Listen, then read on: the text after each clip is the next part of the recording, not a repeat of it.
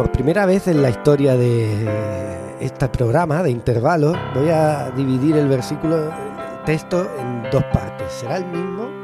El caso de hoy es Te sigo con fidelidad, pero eh, lo vamos a dividir en, dos mitades. La primera mitad la daremos hoy, claro, y la, la, próxima en el siguiente episodio, ¿no? Tocando diferentes aspectos de este texto, ¿no? Hoy, hoy quiero apuntar directamente a la impredecibilidad. Eh, ese, va a ser quizá el, énfasis de esta primera parte. ¿no? Ah, bien, pues vamos allá.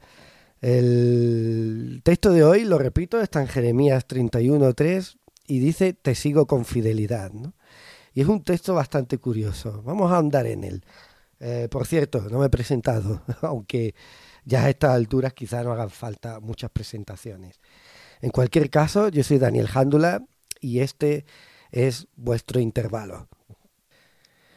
Bien, de Dios hemos oído y leído muchos atributos, ¿no? Algunos de ellos los hemos repasado a lo largo de estos intervalos. Eh, hemos dicho que eh, Dios todo lo puede, ¿no?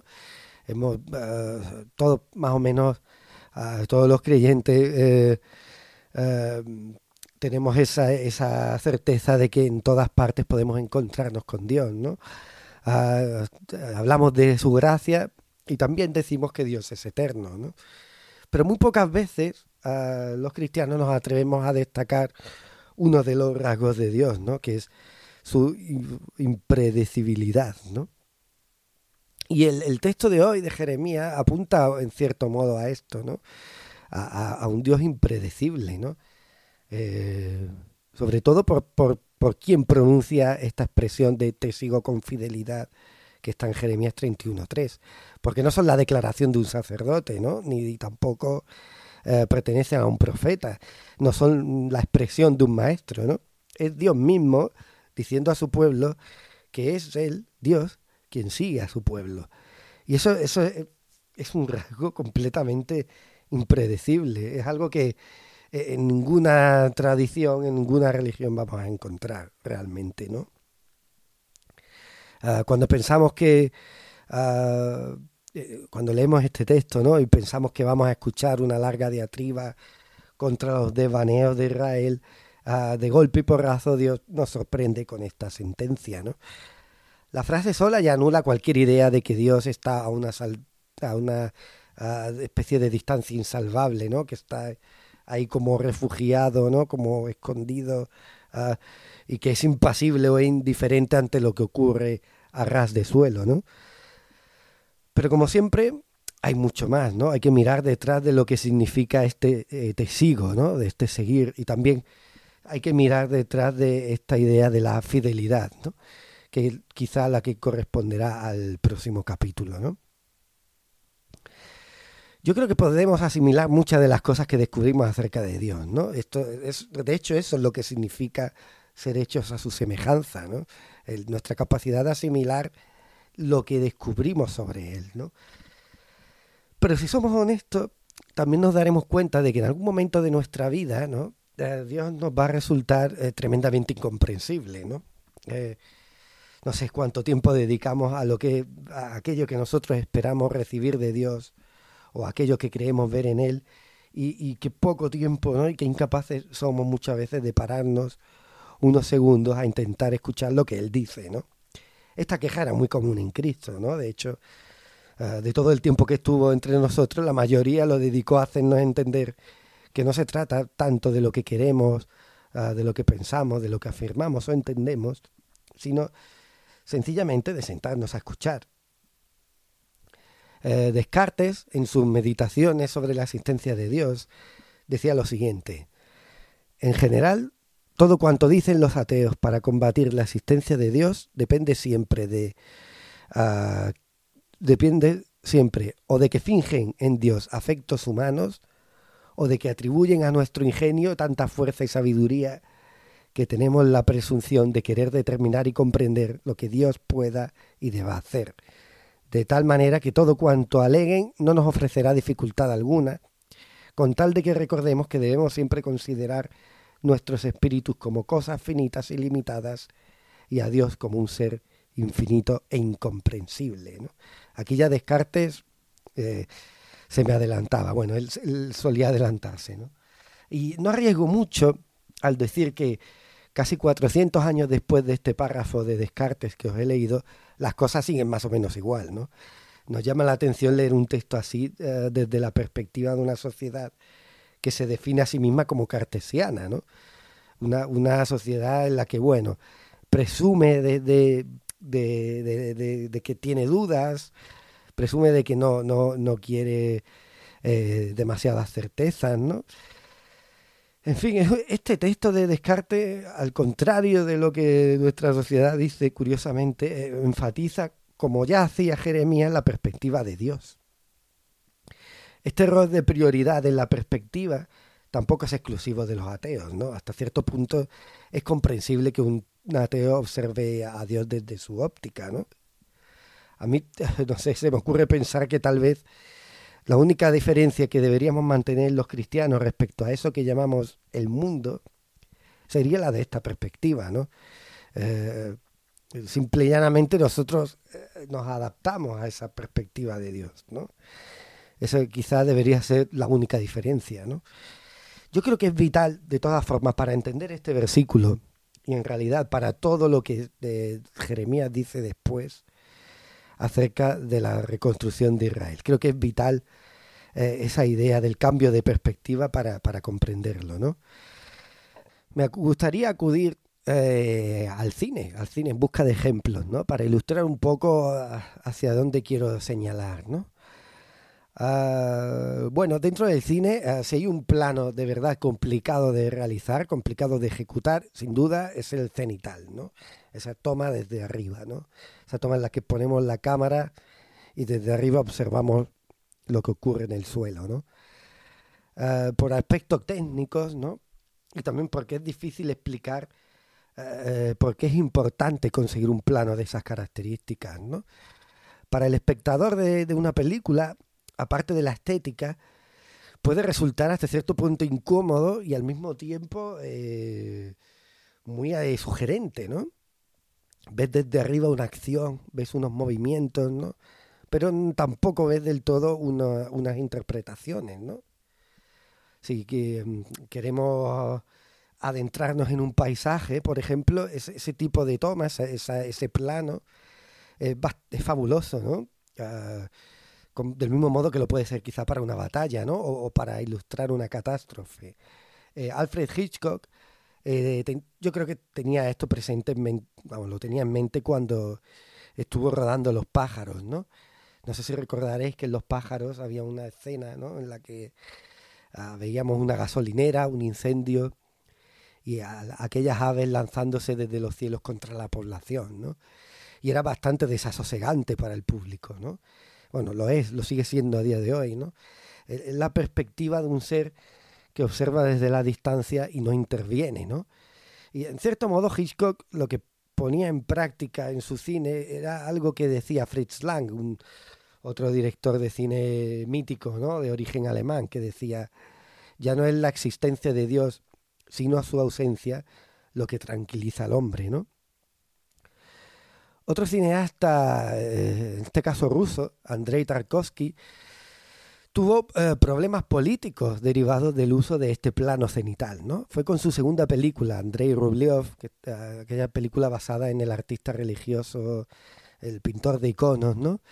Em, allí planteó por medio de Rublev, por medio de sus iconos, planteaba una interesante pregunta que está relacionada precisamente con este uso de la perspectiva. ¿no?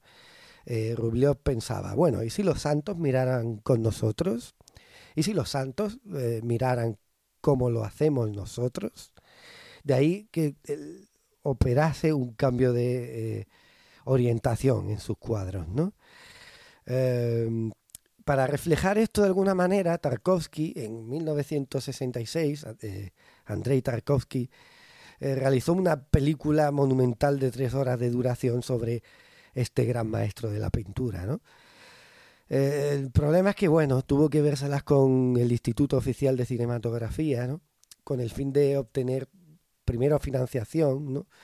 que eh, pasaba un poco por obtener también la aprobación ideológica de las autoridades, ¿no? En teoría, una vez que superó este paso, eh, tuvo que invertir mucho tiempo en el guion y al final le llevó como cerca de cinco años terminar su película, ¿no? Bien, una de las escenas más fascinantes de, de esta película, de Andrei Rublev, es, la del prólogo, la del comienzo, ¿no? Era un complejísimo plano cenital, un plano picado, ¿no? Eh, eh, tomado desde el punto de vista de un campesino que había construido un globo aerostático y sobrevolaba los campos, ¿no? Es, una especie de mirada que, en fin, aunque en principio se parece a aquella que yo apuntaba a la de Hitchcock, aquí en realidad no tiene nada de cruel ni de inconmovible. En realidad nos parece todo el tiempo que Dios sigue de cerca las extravagancias del chiflado campesino y también de los observadores que estaban en el suelo, ¿no? Este tipo de planos, ¿no? en los que de algún modo apuntaba a, la mirada de Dios, fueron las que le pusieron realmente en aprietos a Tarkovsky, ¿no?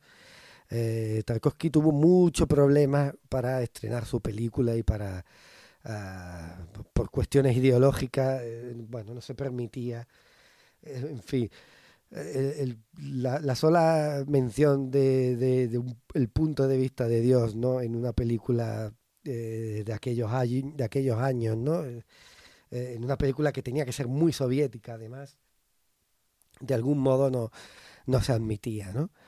en fin, por poner un ejemplo, en cuanto a las latas que contenían la película de Andrei Rublev eh, pisaron el suelo francés para su estreno en Cannes, en el Festival de Cannes, eh, una orden de Moscú eh, casi provocó un conflicto diplomático entre Francia y Rusia, ¿no?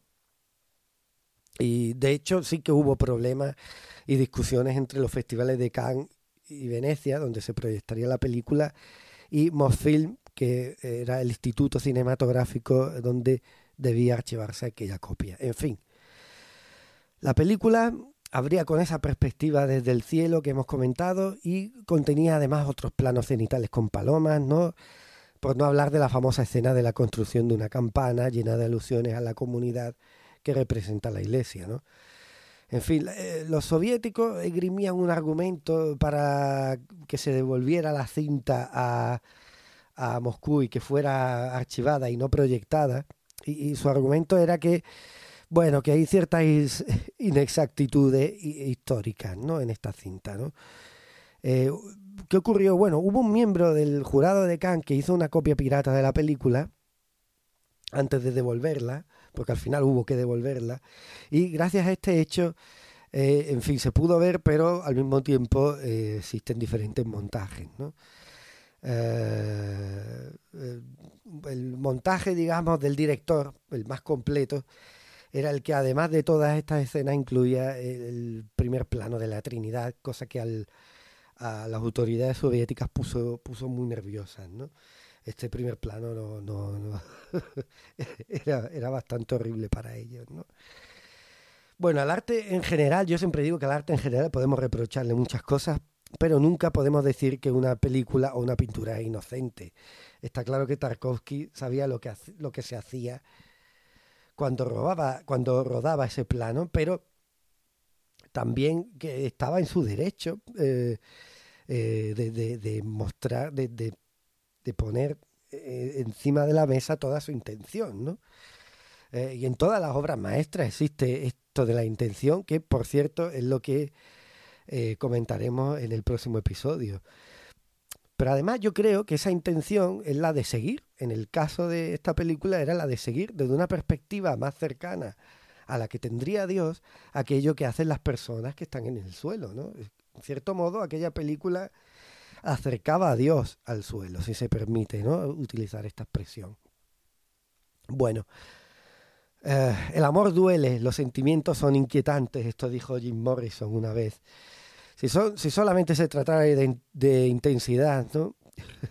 tal vez el cantante de The Doors dio con, una gran definición.